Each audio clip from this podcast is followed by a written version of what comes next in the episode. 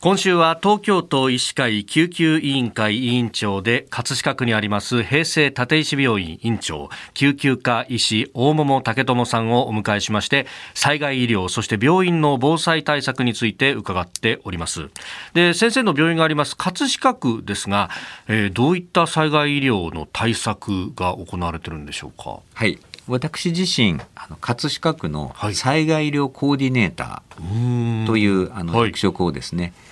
区の方から頂戴いたしまして、まあ発災前の今準備期の状態ですので、はい、いろいろな救護計画を立案したり、あの訓練を行ったり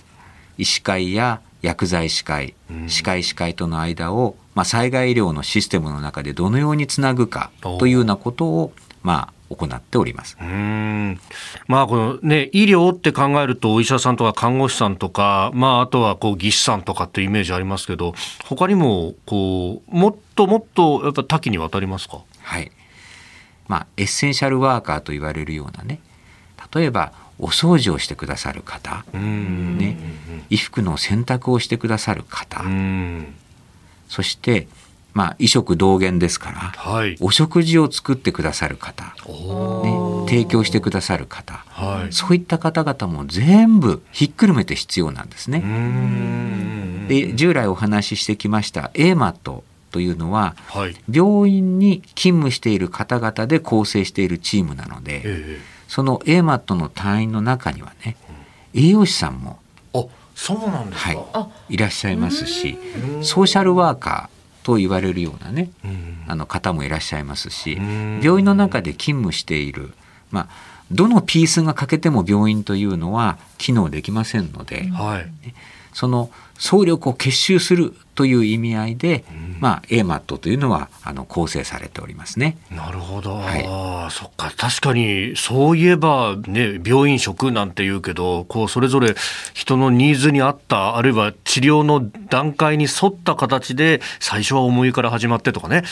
ありますもんね。ああいうのが災害医療の現場でも確かに必ず必要になってきますもんね。はい、そうですね。健康な方々が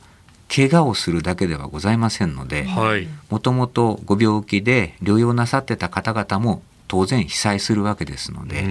そういった方々の健康を維持するためには、はい、食の問題というのはものすごく大きくあのクローズアップされるべきですし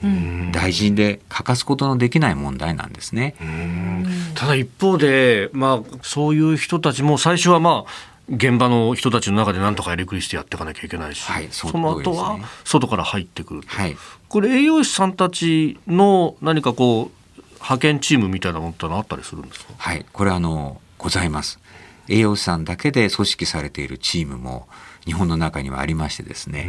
あの JDA ダット。という、はい、あのチームの名前なんですけれども、まあ、異色同源でねあのこれはとてもとても大事なあのチームとして、まあ、私もあの昨年ですかね、はい、あの東京都の高齢者等医療支援型施設で、あの施設長を務めさせていただいたことがあるんですが、うん、まあ、その時にやはりご病気を持たれた、えー、ご高齢の方々があの入所なさっておられましたので、うん、まあ、その時にもその JDA ダットのねチームの方にもあの助けていただいて。はい、でそこであのかなり食のことについてはあの学びがございました。やっぱり人によって食べられる食べられないもあるわけですよね。そうですね。今の健康状態を維持していく、はい、ね、あの悪くなってしまうとまたそこにさらに追加で医療が必要になってしまいますので体力を低下させないようにする、ね、そしてまあ入院なさっていたり入所なさっていたり災害の時に避難生活なさっておられる方の楽しみは何かというとやはり食ということにつながるんではないかなと思いますので、まあ、今後日本の中でももっとクローズアップされていく問題ではないかなと思っています。平成立石病院院長大桃武智さんにお話を伺っております。先生明日もよろしくお願いします。よろしくお願いいたします